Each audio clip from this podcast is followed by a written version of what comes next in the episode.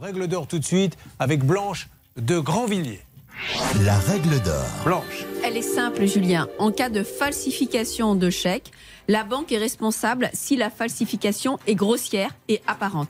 Si en revanche, c'est compliqué de voir qu'il y a une falsification, s'il faut un examen approfondi, la banque n'est pas responsable. Évidemment, ensuite, il y a la responsabilité de la personne qui a encaissé le chèque. Mais nous, ce qui nous intéresse, c'est de faire payer la banque. Or là, on a la position de la médiatrice et la médiatrice, elle dit très clairement que la falsification était aisément décelable avec un examen attentif et elle dit qu'il y a une responsabilité de la banque. C'est pour ça qu'on s'adresse à, à nos amis de la Banque Populaire. Qu'est-ce qu'il faut faire de plus? Vous voyez bien que cet homme est honnête, il a été déposé plainte à la police, il faudrait qu'il soit fou pour aller faire un, faux dépôt de plainte. Ça, c'est un.